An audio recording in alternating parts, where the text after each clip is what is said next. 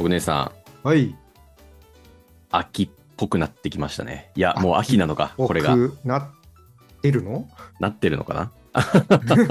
撮ってる日は秋っぽくなってきましたね。ね秋といえばっていうのをちょっと一緒にせーので言っていきたいと思うんですけど。え。なるほど。いいですか？行きましもうょ、あの、変にこう、なんて言うんでしょう。木をてらわず思った、今直感で浮かんだものをぜひ、う。はい。いきますよ。はい。せーの、紅葉。飯がうまい。なんかもう状態ですね。ええ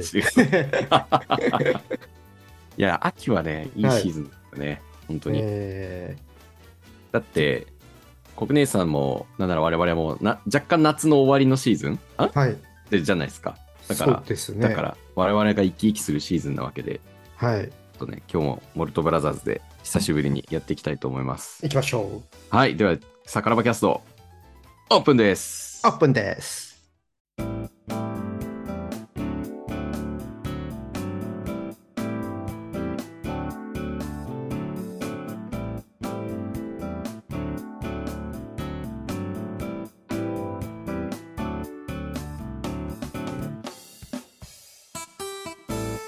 はい。では、こちらのチャンネルでは、日本酒、ビール、ワイン、ウイスキーの配信者が、週に1回、わちゃわちゃと、いろんなお酒についてのテーマをお話ししているトークバラエティ番組でございます。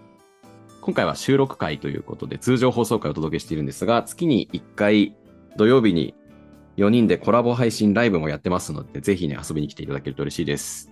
今日のゲストパーソナリティは、私がウイスキー配信者、セルジオから、そしてビールの配信者、小暮さんをお招きしております。よろしくお願いします。よろしくお願いします。いや、なんか、久しぶりのホスト会で、今なんか、ちょっと寝起きでふわふわ 頭がしてるんですけども。あれ、時差ボケは大丈夫ですか？あ、時差ボケは、なんかまだちょっとゆるゆる続いてて、なんでしょうね、こう変な時間に目覚めて、はい。で、また朝方になって眠くなって寝てうん、うん。っていうのを繰り返してて、なんかちょっと変な感じなんですよね、まだ。ねえ、やっぱ、なかなか海外に行くって大変ですよね。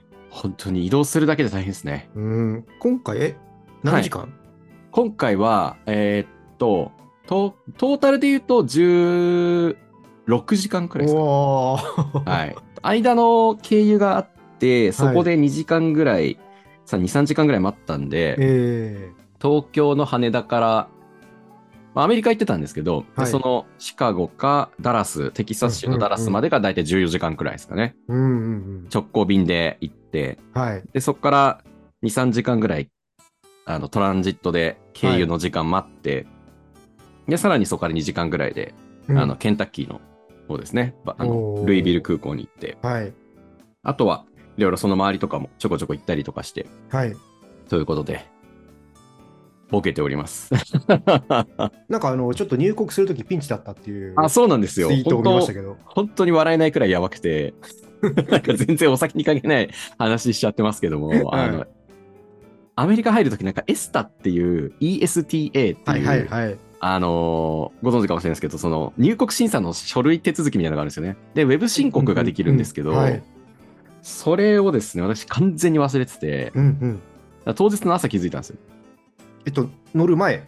乗る前あの、あ。当日朝10時くらいの便だったんですけど、朝は6時くらいに気づいて、はい。はい。で、もう移動中の車両の中でめっちゃ高速で入力したんですけど、全然申請間に合わなくて、えで空港の方に聞いたら、あの、なんて言うんでしょう、そう、大元の大使館とかのホームページから手続きした方が早いですよ、に言わ言われて。そっちから行ったらなんとか、あの、入国じゃなくて飛行機の手続き、締め切りが1時間前で、はい。その15分前ぐらいに承認が降りて、めちゃくちゃ危なかったです、本当に。危うく、危うく行けなかったです。えー結構あれ、忘れる方いらっしゃるみたいで、そうなんですよ。まあ、僕一人で海外行ったことがないんで、大体まあ相方がそういうのやってくれるので、おー、今のところそういうのはないんですけど、やばいですよ。怖いですね。まさかそんなんで入れないってね。やばいですよ。本当に空港の便遅らせて、なんか空港で飲んでようかなと思ったぐらいでしたら、なんかもう でも72時間以内に承認が降りるんで、最最悪72時間かかるんですよ。あなんかそうそう、なんかね、あのビール業界の人でもなんかそれ言ってる人がいて、なんかそね、うんうん空空港じゃない、飛行機の中で申請。あ、そうそうそうそう。そういう人もいます。うん。でもなんか私の場合は、もうそもそも、その飛行機のチェックインができないって言われて、だから。入れないと。はいはいはい。それを取らないと、あの、まず手続きができないって言われて、はい絶望の厳しいんでしたっけね。めっちゃ厳しいみたいで、うん今。。で、しかも前はそすぐ取れたんですけど、はいだから結構時間かかる人はかかるみたいで、うん。私の場合はだいたい1時間くらいでしたかね。うんうん。いや、よかった超焦りました。本当にこう画面何回も何回もスワイプしてリフレッシュしながら、承認保留中、保留中、保留中、保留中って言って、承認降りたーって言って、速攻で窓口の人のところに行って、降りました、降りましたって言って、え通してもらって、もうバタバタでしたね。えよかった。そう。で、その飛行機といえばですね、はい。今日のテーマなんですけど、ほう。小金さん、お酒買いますか、普段？いますよ。いますよ。飛行機といえば。飛行機といえば、あのどこに関連性があるのか、今のところ全く分かんないですけども。まあ、空港でね、免税店とかでお酒買ったりするじゃないですか。はいはいはい。とか、あと飛行機の中でちょっと飲む用のビール買ったりとか、はい。まあ、ちょっと飛行機なんか酔っ払うんであれですけども、そうですね。まあ、あんまり飲まないですけどね。そこでですね、今日のテーマはなんと、はい。ドドン。そのお酒買うのかい、買わないのかい、どっちなんだい？ということで、おお。ビールでも、あ今回はちょっとビールで、担当でね、ビールでいらっしゃるんで、はい。ビールをその買うとき買わないときの判断軸、ああ。なんぞやと。。なるほど。はい。例えば私だったらいろんなこう新作ウイスキーが出る中で、はいはいはい。あここのメーカーいつも好きで買ってるやつだから買おうかなとか、うんうんうんうわ超レアなやつ年一のやつ出てきたから買おうかなとか、うんまあ私たちは日々108以上の煩悩に苦しめられてるわけですよ。そうですね。はい。まあ当然予算があり、はい。冷蔵庫の中のね、あのビールだったらストックの問題があり、はい。賞味期限もありますもんね。賞味期限、まあありますけど、あんま気にしてないですね。あ、本当ですか？はい。何かしらその置く場所とかのもあるじゃないですか。そうですねリミット。が。はいはい。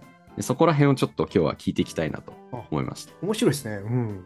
これって意外とあんま話すことがないなっていうところなんですよね。そうですね。まあ、皆さんそれ、それぞれ4人違うじゃないですか、う専門が。ん。だからやっぱその辺の基準とかそれぞれあるとは思いながらも、はい。まあ、違うからそこまで気にしてないっていうとそうなんですようんうん。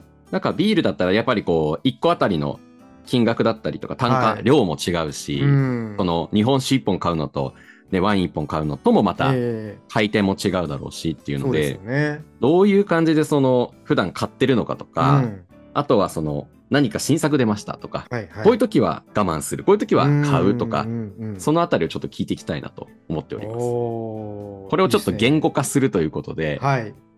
同じようにこう、買おうかな、どうしようかなって迷った人のうん。ちょっとした参考になればなとあいうところですね。なるのかな？うん、まあ。なるのかな？は い買いたかったら買うがいいというところではあるんですけど、そうそう、もうエンディングに行っちゃうんで。以上みたいな。以上。ということで今日ははいウイスキー担当セルジオとビール担当国出さんでお届けしていきたいと思います。はい。はい。まず、ビールってはい。期間で言うと、例えば1ヶ月間ではい何種類ぐらいとか、何本とか買ってるとかありますか？あ、数えたことないななんとなくこれぐらいはいつも買って紹介してんなとか。ぁ紹介するんであれば、はい。えっと、週3配信してるので、単純にかける4すると12本うん。ですよね。そうですね。はい。その配信するときにいつも飲みながら紹介されるじゃないですか、やっぱり。はい。はい。味の紹介とかするときの。えそれプラスなんか普段家で飲む用だったりとー、か。はいはいはいはい。あとは何でしょうね。普段まあ家で飲むプラス配信用に買うとかの方が多いですかね、買うのって。基本、配信用に買って飲む、はいなんですよね。うんうんうんうん。あとは、えっと、メーカーさんから、えー商品紹介をということでサンプルをいただくおーおーいいですね。のが基本ですね。ほうほうほうほう。はい、自分で買うとなるとなんかいつも買ってるのとかあります？最近なんですけど、はい。実ははい。あんまビール買ってないんですよ。ああ、そうなんですか。はい。その、その心は？あの配信用でもう十分 あるんで。あ、そういうことか。サンプル提供もあるし、はい。配信用で買うのもあるしで、そうなんですよ。そういうことか。そこを外してお酒を楽しみたいっていうちょっと希望値があって、うん。だからやっぱ、えー炭酸水と氷を買ってきて、家にあるウイスキーを飲むっていうのが一番多いか、おー。買ってくるんだと最近、これ、あれ？先月かな？あゆさんのはいは回か、僕の回の時に喋ったんですけど、はい。宝酒造さんの焼酎ハイボール、ああ、はいはいはいはい。あれが結構今また僕の中でブームになってて、おお。それを結構買うことが多いですね。確かになんかあれですよね。国根さんってその一種のお酒よりは結構幅広く飲んでますよね、いつもね。異業種の時もそうですけど。異業種はあえて自分のお酒を飲まないようにしていて、はいはいはいやっぱり3人からいろんな話を聞きたいので、お酒を飲むようにはしているんですけど、はい。はい。飲み、飲みきれます？いろんなお酒。えっと、まあ、ウイスキーって、まあ、持つから、うん。そうですね、あの、そんなに飲みきれるというか、まあ、ちょっとずつ増えちゃってはいるんですけどね、今。そうなんですよね。あるある。え保存できちゃうのがいけないですよね、はいウイスキーはね。本当。ーで、やっぱり日本酒は、やっぱりちょっと、あの、開けたらそれなりに早めに飲まなきゃいけないっていうのと、まあ、ちょっと大きいじゃないですか。はい。まあ、ワインもそうですけど、はいはいだ。からそんなに買う機会がもともと少ない、あなんかそ、の、あれなんですか、ビール、ビール以外で買うときって、はいなんか、もともと調べててこれ買おうかなって思って買うのか、なんか結構店頭で見てパッと買うのかどうなんですか？そのあたりは。CM とかで、はい。まあ、新商品とか出たときに、ああ、ちょっとこれ飲んでみようかな、みたいな感じですね。おお。例えばビールの CM とかですか？えっと、それはビールじゃない方ですね。おお。ビールは必ずもうその紹介もするんで、まあ確かにそうですよね。大体前もって知ってますもんね。そうですね。いや、あの今月、大変なんですよ。おうあの酒税法が改正されて、はいはいはいはい。まあ、各社、バンバン出してくるんで、そうですよね。多分我々は税に関してはうね。ん、あの、琵琶湖井はほとんどビール紹介で終わりますよ。うわ、すごい。今じゃあ、これ私最近買ってよかったよってものありました？自分で飲んでみて。あ、ビール？取材だったりとか、取材というかその、あはい取り上げたもの、配信だったりとかも含めてそうですね、最近だと、あの、まあ、もうちょっとストックしてたりもするので、はい。もしかしたらこれが配信される時点ではまだ、もしかしたら公開してないかもしれないですけど。そうっすね。何が良かったかなあ、でも意外と良かったのが、えっと、プレモルのはい。アンバーエール。おお。これはそうもう配信さしてますね。はい。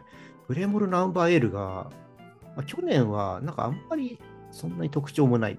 うんうんうんうん。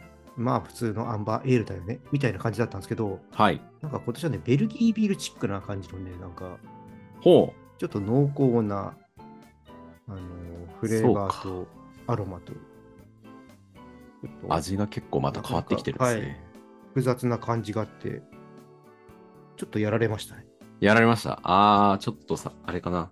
この配信のタイミングでまだね、あると思いますよ。ありますかね？うん。ちょっと探してみよう。なんかちょっと前になんかダイヤモンド麦芽の、なんだったかな、ダイヤモンド。なんかあのちょっとグリーンっぽいラベルのやつ。それの1個前なんですよ。ああ、そうなんですね。はい。じゃあなんか、どこ行ったら見つかるかな？なんか普通に。ね、ドンキとか、ああああいう、ちょっと、ここに行けば、まだイオンとか、ちょっと大きいお酒売り場があるところに行くと、まだあるとは思いますね。確かにありそう。うんちょっと探してみます。はい。えー、なんか、今までのはこうで、今回はベルギービールっぽいみたいな、そういう違いがあったってことですよね。そうなんですよ。なんかあれ、系統的に随分変わったな、みたいなう感。じで。プレモルは本当ね、期待してないとやられるんですよ。ほうほうほうほで期待してると、なんか、がっかりさせられるんですよ。う。そういうもんですよね。でも本当、そういうもんですよね。事前の期待値が高いと、ねね、そう、サントリーさんはね、裏を書いてくるんでね。おお。基本的には期待しないで置いてるんですけど。格闘技も名カードと言われてるものすら使用試合になったりしますからね。ああね本当に。本当ね。そういうもんですよ。私はもう昨日のライジンを見て、ちょっとなんか気持ちがちょっと、なんだかこう、ざわついちゃって。そうですね。この間のライジンは、えっと、いくつでしたっけ？えーっと、44ですね。9月24日にやった。ちょっと荒れましたよね。うーん、そうですね。うん荒れましたね。うん。ああ、そうなっちゃうんだ、みたいな。うん。なんかちょっと、いろんな格闘技の今の盛り上がってる階級の節目を感じちゃいましたね、一つ。なんかね、ちょっとね、そんな感じの。ストーリー変わってきたな、みたいな。うんですよね。なんか、残酷だなって思いますね。いやー、ほんとね、そのあたりはまあ、面白いとこでもあるんですけどね。そうなんですようね。ん。ただなんかこう入れ込んでる選手とか、あここは勝つだろうなって思ってるところが負けたりすると、なんかこうやりきれない気持ちになったりしますよねい。やー、もう、なんか、もやっとしたまま日曜日が終わってきますよね。そうなんですよ。で、気づいたら月曜日からもうお忙しになって、あーっていう、なんかこう、うんあーってなりますね。ね そう。で、この買うか買わないかのえ。買う話かなんですけど。買わないか。そうそうそうそうそう。ついつい、ついつい話しちゃうからな。え買わないとか、なんか迷う時ってあります、買う買わないで迷う時って。ーえーっとね、自分の個人のお酒でもいいですけど。はい。まあ、ビールって特にあの、まあ、クラフトビールって言われるものって、今、はい日本に700ぐらい醸造所があるんですよね。めっちゃある。ねで、そこがまあまあ、いろんなビールを出してくるとなると、はい。当然、ね、さっきセルジオさんもおっしゃってましたけど、まあ、金銭的なものもあるし、冷蔵庫的な問題もあるし、まあ、無理なわけですよね。そうですね。なんで、えーやっぱ飲みたいなと思うものはたくさんあるんですよ。買いたいなっていうものは。はいはいはい。でも、それをやっぱ買いに行く、まあ、時間とかもなかったりとかうんも。するんで、最近割り切って、もうたまたまお店に行ったらある、おーたら買うとかにしてるんですよね。もう出会ったら、出会えたら買う。にしてるんですそよれはあの、例の大きなビールを扱ってるお店ですか？あの、大きな自販機がいっぱい並んでる。大きな自販機？あとタップ、タップもあって、ぐるーっと店内入ると、あの、確か小舟さんに教えてもらったあのお店です。自販機、自販機じゃない、あの、冷蔵庫がずらーって並んでて。ああ、そうですね。そういったお店に行って、あればって感じですね。なんかビールを専門的に買うって、はい。あんまり今まで習慣がなかったんですよ。はい。個人的に。はい。やっぱりこうコンビニとか、それこそ成城石井でクラフトビール買うとか、っっていうのはよくあったんですけど、はい。なんかこの前教えてもらった時に、あ、ビールの専門で扱ってる、しかもその場でサーバーで出してたりもするお店あるんだなっていうのを。結構なんかカルチャーショック受けたというか、あ、あるよね？みたいな、そりゃね？みたいな感じだったんですよね。そうなんですね。意外となんかそういうお店見たことなかったなっていうああ、まあ、気がしました。本当ここね、何年で増えてきた形でもあるので、クラフトビール人気ですもんね。なんかね、なんであんな人気なんでしょううね。ーん。やっぱちょっといつもと日常と違ううん見た目しかり、なんかね、味のうんこう手作り感しかりいいんでしょうね、今のこの日頃のプチ贅沢みたいな。そうなんでしょうね。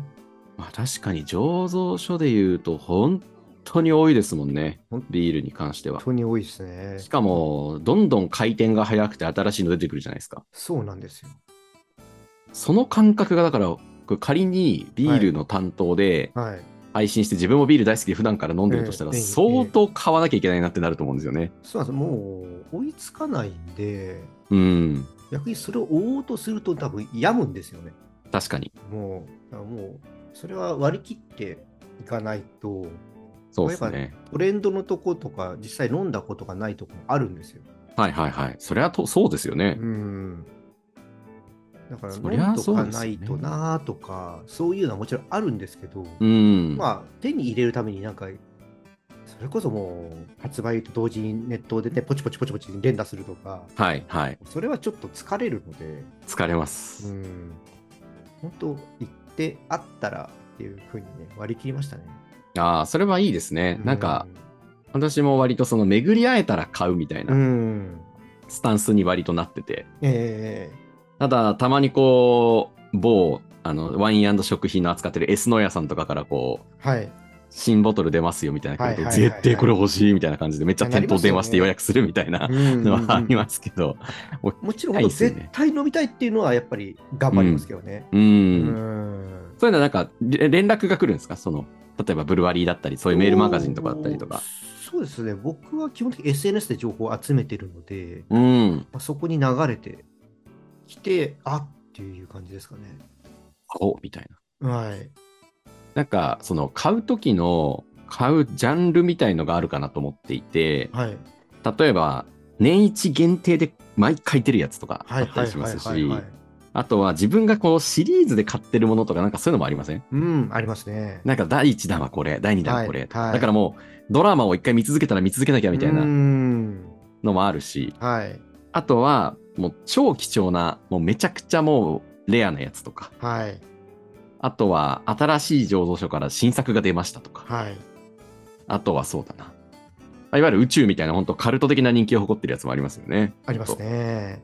なんかそういう中で自分がこう常にマークしてる範囲っていうと難しいんですけど、はい。例えば年一の限定品は必ずチェックするとか、新しいところのやつは必ずチェックしてるとか、はいまあもちろん全部ね、チェックするあのところではあると思うんですけど、特にここは常にチェックしてて出たら買おうかなみたいな、はい。そういうメーカーだったりとか、ビールのジャンルだったりとか、限定品とか、そういうのってなんかありますか？もう、それも、もうタイミングに変えたんですよね。やっ。ぱりそれこそあの杉玉さんとかにも、まあ、あのセルジオさんにも飲んでもらったかな、あのはいまあ、いよくお世話になってるえ松江ビアヘルのうん日本酒のビール、あのオロチとか、あああ、あれは飲みましたね。れなんか毎回出てたら買ってたんですけど、ほうほうほうほやっぱちょっとだんだん追うのが疲れてきたっていうか、う。まあ、うんそんなにあれはすぐ売り切れるものではないんですけども、はい。まあちょっといいかなみたいな感じになってきたりとか、うん。なので最近はずっと買い続けてたものも、はい。本当そのタイミングで出会えたらっていう感じですね。それは割と最近とか、例えばここ1年でそういう考えになったのか、はいそれとも、その、今のこのコロナ禍だったりした時に結構家飲みがすごくこう、ちょっといいのの飲もうはいはい。あったじゃないですか。はい。その時から今がちょっと落ち着いてきたのかとか、なんかそういうのはあるんですか？傾向というか。えーっとですね、まあ、確かにここ、えー1年とか2年とかの話ですね、そう切り替わってきたのは。う。もうんその700とか、まあ、本当1年で100とか増えていく中で、はい。もう本当無理と思って。確かに。無理っすよね、だって。だから既存のところのも、あのそうやって追ってたら、本当新しいとこ無理だし、うん。あでもね、新しいところは、ご縁がないと、あんまり積極的に飲んでないです。ああ。はい、それなんかちょっとわかりますね。ご縁があるとっていうのはすごいわかります。基本的に僕、なんで選びますかって言われたときに、人で飲んでるんですよ。おお、今ちょっといいっすね。方とか、それからね、取材でお世話になってとか、はい。そういう人たちのところのがやっぱ多くなってきていて、うん。だからやっぱり接点がない方のところ、まあ、すごく評判が良くても、飲んだことがないっていうところは多いですね。なんかこう、日本酒だったら、はい。こう、獺祭がめちゃくちゃブームになったとかね、はいみんな獺祭獺祭ってなったりとか、えまあウイスキーだったら、例えば毎年山崎で出る限定品がとかーはい。うん。ありますけど、ビールもそういうやっぱこうトレンドというか、はい。ここは絶対出たらみんなもう血眼になって飲みたいとか探したりとか、そういうのもあるんですかね、やっぱり。ちょっと前だったらやっぱ宇宙さん。ああ、うん。ちょっと前なんですか？今はちょっとまた違うんですか？宇宙さんはそそこまですごく絶対、今でもあれ出たらすぐ売り切れちゃうんですけど、はいはいはいはい。そこまででもないんじゃないかな。うーん。うん当初の時よりはちょっと落ち着いたというか。はい、そうですね。醸造量も増えましたしね。ああ、じゃあちょっと手にできる量は増えてきたから、はい、そうですね。そんなにこう、めちゃくちゃ取り合いには多少ならなくなったみたいな。うん、そうですね。あのーそう外販とかで買える場所も増えましたし、ああ、そうですよね。確かに。この銘柄飲みたいってなると、やっぱそこに絞るとなかなか難しいかもしれないですけどね。うん。うん。なんかその網の張り方って難しくないですか？結構思うんですけど、例えばこの種品種、この種類が好きだから常にそれをチェックするってなるあと、のお店によってやっぱ、あのはい。きなブルワリーさんとか好きなビールの種類とかが違ってくるんですよ。ああ、そういうことなんですね。はい、で例えば宇宙さんに強い主販店さんとかへえ。そういうのがあるので、はいはいはい。飲みたくなったらそこに行く買いにおお行く。っていう形ですかね。行ける範囲であるのはでもいいですね、それは。あまあ東京は多いですよ。うーん。東京はなんか何でも探そうと思えばって感じですか、やっぱりビール。ルあーうんそうなのか。あとは宇宙さんに関しては、今、あの小淵沢の道の駅にタップルームオープンして、そこで缶ビール買えるようになったんで、ああ、え、小淵、JR の小淵沢駅ですか？そうです。あそこね、車で駅から多分5分ちょっと。えー、そうなんだ。あのちょっと駅挟んで、反対側に白州かな？ああ。そうなんですね。はい白州のあのね、小淵沢の駅もすごい綺麗になりましたからね、あそこ、本当、うん、そうですね。そうか。はい。それはなんかいいですね。あの、白州でレストラン行ってご飯食べてハイボール飲んで帰ってきて、はい、宇宙さんでまたビール飲んでとかできるわけですよね。あそこ、宿泊施設もあるんで、え、その宇宙あのが道の駅じゃないですよね。あ、道の駅ありますね。はいはいはい、はい温泉と、はい、宿泊施設があるんで、そのまま泊まってしまえばいい。確かに。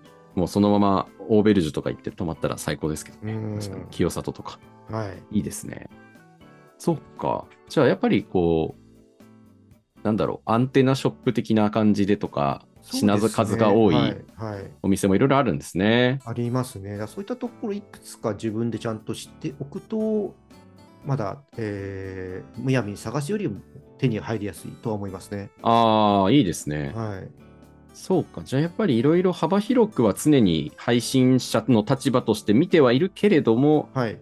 いざ買う、買わないとなると、お付き合いがあるブルワリーさんだったり、メーカーさんだったり、が多いですね。ビールは結構つながりがすごい、なんか、あの、前のね、あの、亡きクラブハウスとか見てて思いましたけど、すごいこう、ブルワーさん同士の交流があったりとか、はい。すごいね。結構多いですよねはい。なんかすごくこう、まあ、いろいろ多分、場所によってはギクシャクとかもあるのかもしれないですけど、えーあります。あるかもしれないですけど、なんかあれ見ててすごくこう、つながりがあっていいなって思ったんですよね。はい。そう当然、一概には言えない、こう、こことここはみたいのはあると思うんですけど、えー どの、どのね、お酒にもね、ありますけどね。えああ、もう P が入るやつですけどね、ー本当もう700あったら、らやっぱね、少しえーところがまあいろいろありますからね。そうですよね。えーここに負けてたまるかみたいなのもあるでしょうしね。あそう、本当面白いですよね。あのその辺はなんか、いい意味で競い合って、仲いいんだけど、お前には負けるかみたいなのはあるので、確かに確かに。うん。いいですね。そういうのは面白い。はい。そっか。じゃあ配信者としては、まず前提としていろいろ SNS とかでそうですね。チェックはうんするけれども、その取り上げるとか、はい。個人的に、個人なんか、コグネさんの話聞いてると、あんまり個人的に普段からがっつりビール飲む、いろいろ飲み比べるっていうよりも、配信がまず前提にあって、そうです。配信のためにストックを飲むみたいな感じですね。そうですよね。はいだからいろいろ取り上げて、え数えき、もう取り上げきれないビールをどんどん飲んで、配信に上げていくと。えはい。で普段はウイスキーも飲むし、日本酒も飲むしと。っそうですねワインも飲む。人うんうん。ていう感じなんですね。そっかこそっか。れはね、ちょっとあの怒られちゃうかもしれないですけど、やっぱりあの各専門の、多分ね、えーセルジョさんだったらウイスキーとかって、はい。なんかあんまりプライベートでも雑に飲まないというか、なんかいろいろちょっとやっぱ考えちゃう。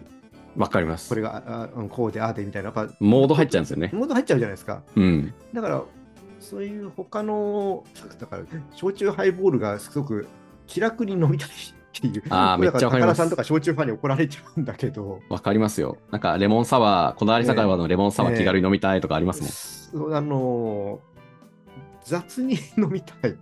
うん。なんかその、ええあれですよね。雑っていうのはこう、ガシャッとバッっていうよりかは、なんかこう、ええ気分を、硬くならずにというかそうそうそうそう。ですよね。ええこう、肩肘張らずに、そうです、そうです。リラックスタイムで飲みたいってことですよね。そんな感じですけどね。めっちゃわかります、めっちゃわかります。うんまあ、逆に知らないから、なんか素直に楽しめるというか。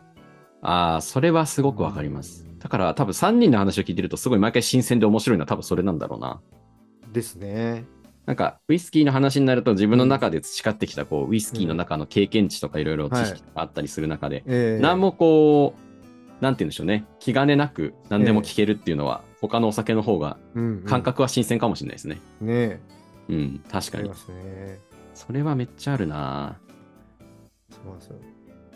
そっか。なんか、すごいこう、買う買わないの話の中に、こう、ええ人とのつながりとか、普段の配信があるからこそのっていうのが前提であるから、そうですね。逆にセルジオさんはどうですか、その辺って。そうですね。私の場合は気軽にこう、コンビニとかで帰りにレモンサワーとか買って、うんうん。あの、締めの飲みみたいな あるんですよね。バーとかに行って、はいめちゃくちゃじっくりこう2時間くらいいろんなウイスキーを飲んで、うんで帰ってきて、うんうん。それで、レサは気軽に飲むみたいのはよくある気がします。ウイスキーを買われるのは、もうだから配信で紹介するみたいなのが前提ですか？それはもう関係なく？これがですね、なんか最初は、最新始めたての頃は、はい。割とその配信前提で、えこれはいろいろ取り上げたいなっていうので買うこと多かったんですけど、えはい。なんかある程度やっぱストックができるお酒として、はい。こう、ものがある程度増えてきてからは、本当にこう、好きなものとか、うん。合いそうなもの、うん。本当に自分の思考に合わせて買うことの方がもっと多くなりましたね。比重として。はいはいはい。なんか配信で扱うものは、常に出てくる新作、うん。あの、例えばシーバスリーガルのこれが出ましたとか、うんうんうんそういうのは必ずチェックして買うんですけどうん、はい。ウイスキーの場合、そんなに、なんて言うんでしょう。メーカーから出る定番のボトルってそんなに数多くは出ないんですよね。月にまあ、どんぐらいでしょうね。10種もないくらいですね。そうなんですね。なんか、はい配信を見てると、なんか次々出てるイメージはありますけど。ありますよね。なんか時期によってってのあると思います。夏のシーズンとかってあんまりこう、新しいのが、はい。ストレートでね、あんまりウイスキー飲むシーズンっていう感じでもないですし、割と、、はい、1月から春にかけてとか、9月以降とかの方がリリースは多いかなって感じするんですよね。。なので、そういうメーカーから、例えば山崎の限定品が出ましたとか、はあの、この前だったら、あの、アーリータイムズっていうバーボンが、あはいはいあの、新ブランドで出ましたよっていうのええええで取り上げたりとか、はい。割とその、買うにあたっての再現性が高いボトルっていうんですかね。なんかその、うん、うん気になってる人が、あ、じゃあ私が買う前にレビューを見て買おうっていう風にできるボトル。うん。そういうのはなるべくレビューして買いたい人とかの、あの、思いに応えられるようにやりたいし、うん。自分自身も単純に味が気になるしっていうので買うことが多いですあね。ーそれは多分1000円から、まあ、なんでしょうね。どんぐらいかな。1000円から、うーん、1万円以内ですかね。はい。のものは、多分、全体購入数の中の3割くらいだと思います、おそらく。今ちょっと話聞いてて思い出したんですけど、はいはいはい。確かにその再現性っていうところで、結構やっぱりあの小規模だと紹介してももうないとか、あ、そうなんですよ。それそれこそ宇宙さんなんかはまあ割り切ってますけど、紹介したところでもそのビールはない。いやー、めっちゃそれわかります。なので、やっぱできるだけあのまだ限定とかにしても量が多いとことうんか、うんうん。やっぱ定番ビールを紹介すできるだけするっていうのは意識してます。そうそうですね。それはもううんまさしく配信者の結構大事にしたいとこですよね。そうなんかそういうのは、えー中心に買う感じにはなってますね。ああ、じゃあそこは、あれですね、共通するところがありますね。やっはい。ぱりこう、めちゃくちゃマニアックで、ね、なんか、超限定品とかも、それはそれで、あの、興味ある方もいらっしゃるとは思うんですけど、うんやっぱり配信をするっていう、こう、一対他でやる以上は、ある程度その、あ、これはみんな興味ありそうだなとか、これ今新作出てみんな話題になってるよねっていうものを、ちゃんと取り上げていくことで、それに興味ある人とかがより広くはい知ってもらえるっていうのもありますからね。ですねまあ、それってだから大手さんのビールなんか手に入りやすいから。。ああ、そうですすね、そうですね拾うようにして。ますね。あそれこそ、ね、あの、ここ数年で言うなら、スーパードライのジョッキ缶なんて本当に超話題になりましたしね。そうですね。ああいうのとか。うん。うん。そういうのはやっぱみんなもうこぞって取り上げてとかはいいろいろあると思いますけど、うん。そういうなんか、なんでしょうね、こう、配信の課題曲的なものって多分あると思うんですよ。ありますね。ありますよね。ありますね。あの、クラスの課題曲と自由曲って多分あると思うんですけど、はい。だから常に定番で変えて新作が出た時は、うんやっぱりそれは気になるし取り上げたいしっていうのはありますよね。ありますね。んうんそれは多分課題曲的な観点なんだろうなと思いでつつ。すね。はい。だからそういう意味では確かに24本のあのワンケース買っとこうかなとか思うときはあるんですよ。例えば黒ラベルを24本買っとこうかなとかあ思う時もあるんですけど、まあ、なかなかそこまではまだしてないですね。あ、ああ、そっかそっか。確かに特定のブランド1個買ってがっつり一種飲むよりは、はい、取り上げる数とか本数も多いしう、んまあ、それそれはもうちょっとなんかそのさっき言ったその雑というか気楽に飲むうん。のがビールは増えるのかなというのはちょっと、うん、思いましたね。確かに黒ラベル1ケースとかあると毎日こう気軽に飲めるっていうのはいいかもしれないですね。そう実はこれ去年、うん、札幌さんの社内法のちょっとインタビューに協力した時にほ麦とホップを、はい麦とホップで話をしてほしいっていうのでお礼でワンケースいただいたんですよ。う。すごい。あっという間になくなりました。そういうもんですよね。確かに。私も角の4リットルとか徐々になくなってますもん、やっぱり。ハイペースで。そうなんですよ。せーいってグラスに注いで、せーいってハイボールにして飲むみたいな。そうそうそうそうそうそう。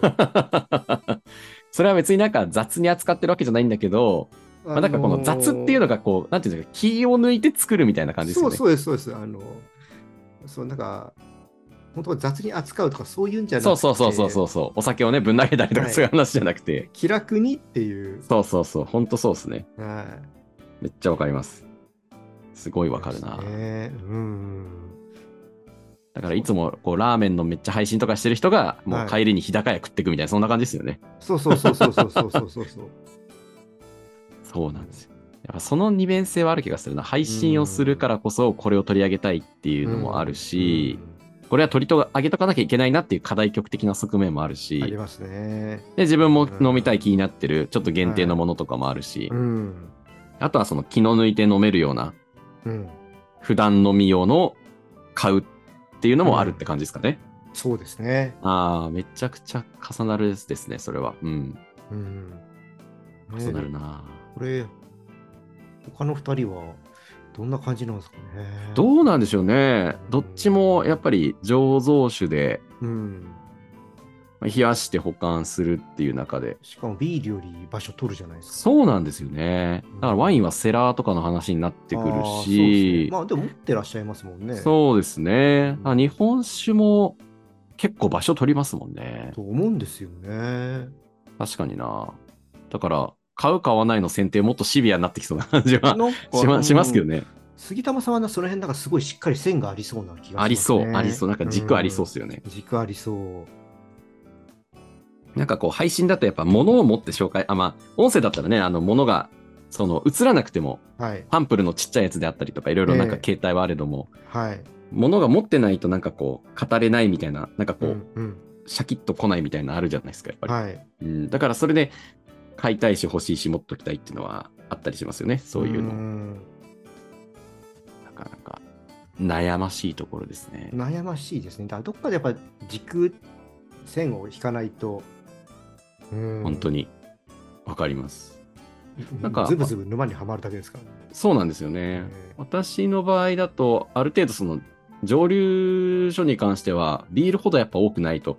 ええまあ、計画中のものを含めると、まあ、100とかそんくらいで、だいぶ増えたんですけど、増えましたよね。はい。昔のうん、ね、あの、日課、キリン、サントリうん。ーとかの大手だけだったところが、うん。今、とんでもない数になってますけども、で、それプラススコッチの蒸留所とか、アイリッシュとか、アメリカン、カナダもあるので、うん。相当追いかけるには大変ですが、なんか好きなもの、うん。好きな蒸留所のウイスキーとかはまず一つ軸で追うし、うん。でそういう課題曲的な、これはやっぱ飲んどきたいよねっていうメーカーから出てるオフィシャルボトルみたいなやつは飲むし、うん。飲むし買うし、うん。あとはなんか限定品で毎回すごい人気で、これは欲しいみたいなのは買っておきたいしみたいな、うんこの3つがメインかもしれないですね。うん。確かに。うんで、定番ボトルとかは配信とかでもよく紹介するので、うん取り上げていくみたいなはい。感じですかね。ですね。そうなんか、そうですね。伝えたいがやっぱあるので、ありますね。うん、私たちの場合、まずそれですもんね。うん、買う基準にはなるのかなと思いますね。これは今ちょうど発新発売で、ね、気になってる人もいるし、はい。課題曲だなってなる時もありますもんね。うん。あるなありますね。自分が美味しく飲むためのウイスキの比重は最近増えたんですけど、ここはい。2年くらい増えたんですが、はいそれのより前は多分課題曲の方が多かったかもしれないですね、そういう意味では。多分最近、きっと YouTube の、あの、見られる方も、はい。多分セルジオさんが好きなものをもっと知りたいっていう人が増えてきてるんじゃないですかね。あ、なんか聞いてくれる方いらっしゃいますうね。んなんか、あの、毎月2ヶ月に1回ぐらいやってる買ってよかった特集みたいなやつとかもやってますけど、ありますね。それとかでやっぱ結構買うの参考にしてくださってる方もいらっしゃったりとか、えーうんバーでこれ飲みますみたいな感じで言ってくださったりとかあるんで、なんかそれはすごく嬉しいですよね、配信者としてこう。んん確実にああのセルジオファンがついて、ね、セルジオさんが好きなものを一緒に飲みたいっていう。なんかねそういうふうに、私も買ったんで飲みますとか言ってくださる方がいたりとか、そういうのはすごい嬉しいですよね。嬉しいですね。本当に。なんかう、ん誰々さんと言ったらこれみたいな、多分 いろいろあると思うんですけど、はい。ね、ウイスキーだと特に蒸留所少なくて、銘柄が絞りや絞りやすいというか、まあ、その、うんあー確かにそういう意味では一緒になんか楽しみやすいかもしれないですよそうなんね。こう、ジェムソンっつったらジェムソンだし、うんうん角だったら角なんで、もううんそれでうん完結するというか、はい。今日角飲みますって言ったらみんなじゃあ私も角買いますみたいな感じで、こううん再現性が割とそこそこありやすいっていうのはあるのかもしれないですね。ううんん、確かに確かに。ねそれはありますね。そんなことをね、ふと思いましたけど、これは多分お酒によっても、買う買わないの基準っていうところで言うと、そのうん置ける置けないみたいな、そのはい。在庫状況と、うん。その足が速くて早く飲まなきゃいけないものだったりとか、ですね。あ特にビールがでも一番、私はなんか追いかけんの情報が多くて大変そうって思っちゃうんですけどね。そうですね。やっぱ出来上がるまでが早いんで、次々出てくるから。そうですよね。うんそれがどこまで追いかけるかっていうのはなかなうかん非常にこの悩ましいですね。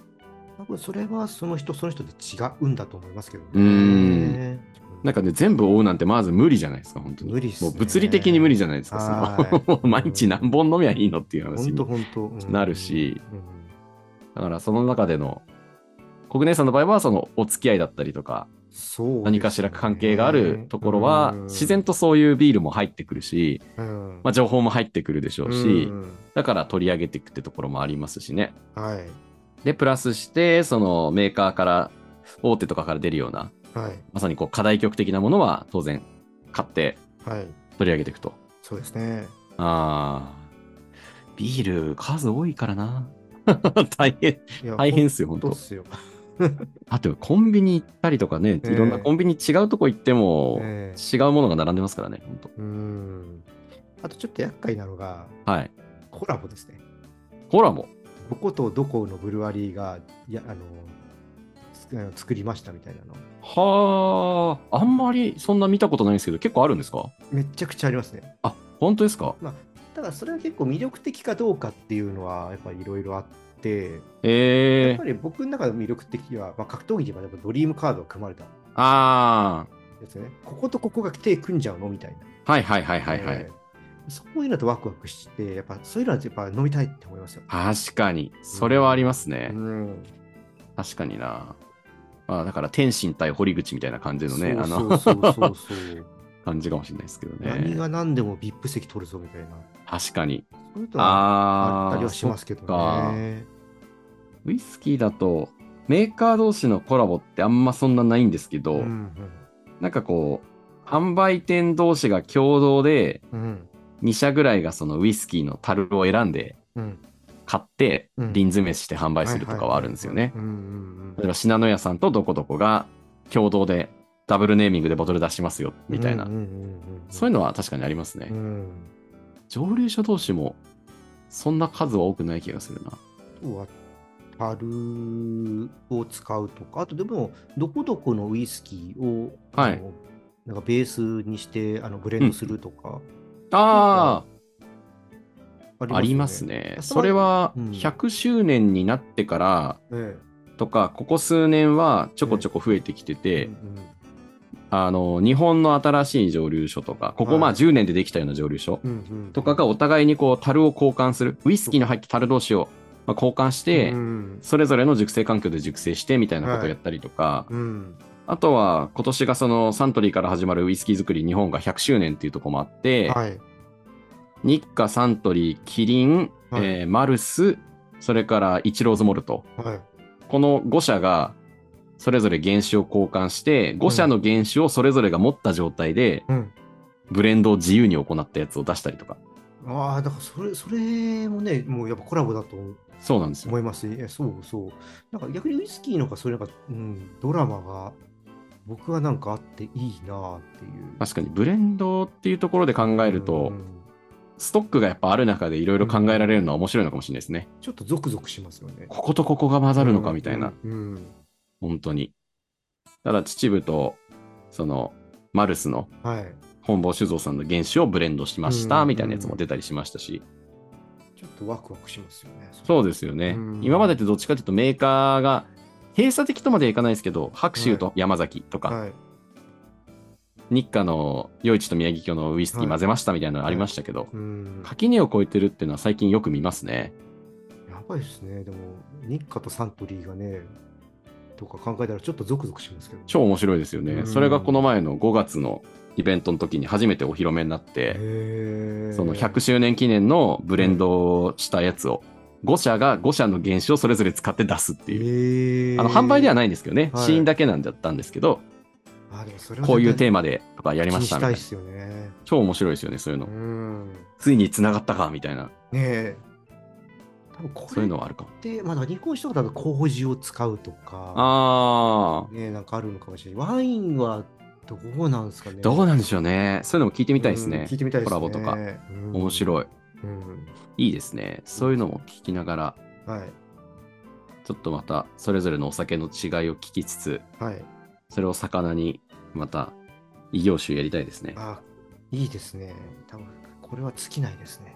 確かに。うん。あコラボの話とか、はい。どういう買い方するかってかなりなんか深掘りできそうなテーマですね深。掘りできてそうですね。だここの酒造と、ここの酒造が組んだものを飲んでみたいとか。あー、それは熱い。うん。いいですね。うん。で、ちょっとまたそれも他の回で聞いてみて、はい。ちょっと異業種とかでまた持ち寄って話したいですね。ですね。はい。いやー、なんか、やっぱいいな。うん、お酒を語り合うのはいいな。ちょっと買うの話から結構脱線はしてるかもしれないですけど。けど、そこに共通してる、こう、ええお酒を買う思いというか、お酒に向き合う思いみたいな話はね、うんうん。やっぱ出ちゃいますから。いやー、面白いですね。やっぱこう、そう、あれ、そう、自分はこうだけど、で、多分ビールの人とは当然そういう話ってしょっちゅうするんですけど、他の、ね、お酒の愛飲する方たちとそういう話って、あんまり確かにしたことがなかったそうですよね確かに。ななんかバーとかではど、どれぐらいのペースで買ってるんですか？とか、どういうの買うんですか？とか話になりますけど他のお酒はないかもしれないですね。ないそうそう。あだからそれこそ、あゆさんってどういう基準でワイン買ってんだろうとか。確かにオンラインワインショップもやってますからねねえ。その選定どうしてんだろうとかありますよね。えええそうそうそうそう。ちょっとそこは聞きたい。楽しみだな。ああ、じゃあぜひぜひ。ひちょっとまたはい。深掘りしてみたいと思います。よろしくお願いします。はい。ということで、じゃあ今日は長い時間ありがとうございましありがとうごた。ざい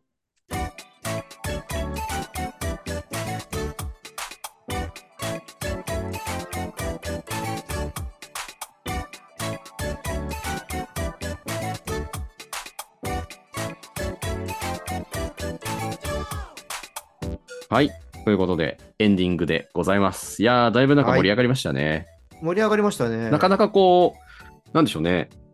真面目に語り合ったというか、そうですね。割とええお酒の買い方、選び方しかり、そこからえええこう、蒸留所もしくは醸造所同士のつながりしかり。なんか結局は、国根さんの話聞いてて思ったのは、やっぱ人のつながりがあるところに、新しいお酒が生まれてくんだなとか、人とのつながりがあるところに自分がこう関わっていくんだなっていうことが、すごく分かったのが面白かったですね。すよね。多分飲むだけだったら、まあ、それはそれで美味しいですけうど、ん。やっぱそこにどうしてこうなったとか、はいはね、そういう思いを知ると余計にその味わいとか、だからこういう香りがするのかそうで、すね。ねフレーバーがあるのかとか、楽しくなると思うんです確。かに確かに。いや、本当そうだと思います。うんいやーちょっと、お酒が進む話だな、これ。お酒ね、いや、本当にまだ僕、今日飲んでないですあ、飲んでないんですか？あの、ちょっとね、先週ずっとお酒入ってたあんで、ちょっと今日今日は抜か抜こうかなあ素晴らしいはい。い私も、や、でも多分、多分これ、はって飲むと異業種並みになっちゃうんで、どちらかああ、わかりますよ。スピードアップしちゃいますもんね、ほんとね。るはい。そうなんですよ。私も、向こうから戻ってきて、ゆっくりするはずが、きあの昨日ライジンだったんで、ちょっと飲まざるを得ないっていう感じだったんで、えー、そうですね。それは飲まざるを得ないですね。ちょっとね、えーぼちぼちゆったり休ませたいですね、本当に。疲れを取りたい、ちゃんと。うんまあ、もちろんね、お仕事でもね、飲んでたんだとそうです。ね、本当毎日のようにはいカクテルやらバーボン飲みにしてたんで、うんうんうんゆっくり休ませなきゃですね、本当。ねいやー、今度は休館日の取り方とかペースとかっていうテーマもありかもしれないですね。ああ、それもいいですね。これもまた違いが。が出そうで面白そうですね。うんうんですね。いやー、ということで今回はコグ姉さんをゲストでお招きして、お酒を買うのか買わないのかどっちなんだいという、はい。買うかないの基準についてお話ししてまいりましたが、はい、これについてはね、結構いろんな皆さんの考え方もあると思うんで、ああ、もうその人その人でね、そうですね。全然違うと思います。私はこうしてますっていうのをね、こうコメント欄とかに書いていただけると非常に盛り上がっていいんじじゃないかなと思いますし、私たちも非常に参考になりますんで、ぜひ、なると思いはい、ますね。書いてってください。時折、あの、月1でコメントも読み上げる回もやってますんで、はい、はい。ぜひ気軽に書いていただけると嬉しいです。そしてこのチャンネルではですね、それぞれの配信者4名の SNS、各種 Twitter、今 X ですね、ですとか、配信しているチャンネルもありますので、よかったらそれぞれの SNS もフォローしていただけると嬉しいです。それから、さからばキャスト、ぜひフォローいただきますと、今、YouTube で基本やってますね。YouTube でそうで。異業種ね。はい、異業種コラボライブという、あの異業種の種は、その業種ではなくて酒が違うということでね、はいあの酒担当が違うので、異業種コラボライブというのを月1やってます。ツイッターとかでもいつも告知してますんで、ぜひうん皆さん遊びに来てください。ということで、小舟さん何か最後一言ありますか？いやー、休館日、どうやって作るか聞きたいですね。これはじゃあまた 聞いてみましょう。はい。それでは今回は、ビアジャーナリスト、小舟さんとウイスキー配信者、セルジオでお届けしてまいりました。皆さん今日も素敵な夜をお過ごしください